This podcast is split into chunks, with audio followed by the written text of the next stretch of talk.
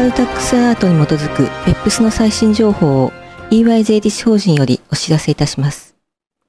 はじめに OECD の動向です。2016年8月22日、OECD は PEPS 行動にハイブリッドミスマッチアレンジメントの無効化についてのフォローアップ作業の一環として、支店形態ミスマッチに関するディスカッションドラフトを発表しました。このディスカッションドラフトは、損金参入かつ益金不参入、二重損金参入、間接的な損金参入かつ一金不参入を生じさせる可能性のある視点ミスマッチアレンジメントの次の5つの基本タイプを特定、分析するものです。認識されない視点形態、視点との迂回受け払い、視点とのみなし受け払い、視点との受け払いの二重損金参入、視点ミスマッチの輸入。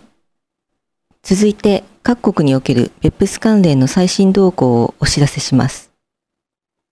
まず、台湾の動向です。2016年8月、台湾財政部は、国外の電子商取引事業者が台湾の個人顧客にサービスを提供する場合、台湾の税務当局に登録し、台湾で事業税を支払うよう、事業税法を改正する計画を発表しました。これまでのところ、財政部は対象となる電子商取引タイプを明らかにしていません。財政部によれば、国外電子商取引事業者の登録要件については、利上げ高の基準を設けるとのことですが、基準となる額については、未だ検討中です。改正案は2016年9月末までに発表される予定で、改正事項は早ければ2017年に施行される見通しです。続いて、ブラジルの動向です。2016年8月18日、ブラジル連邦歳入庁はベップス行動14の最終報告書にある提言に基づき、相互協議手続きを規定することを目指した標準取扱要領の草案をパブリックコンサルテーション向けに発表しました。取扱要領の主な目的は、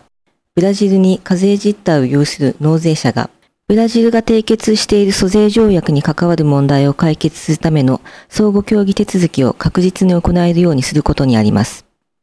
取扱要領の草案によれば、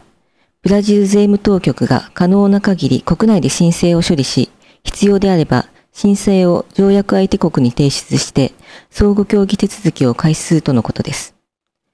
取扱要領の発表は、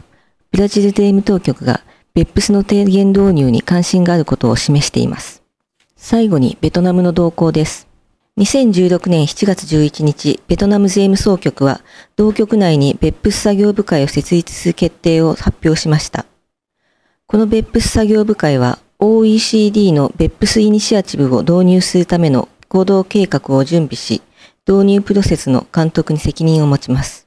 また、ベトナムの税務政策を国際基準に準拠させるための政策の提案も行います。今回お届けする内容は以上です。別府スに関する最新情報は EY 税理士法人のウェブサイトをご参照ください。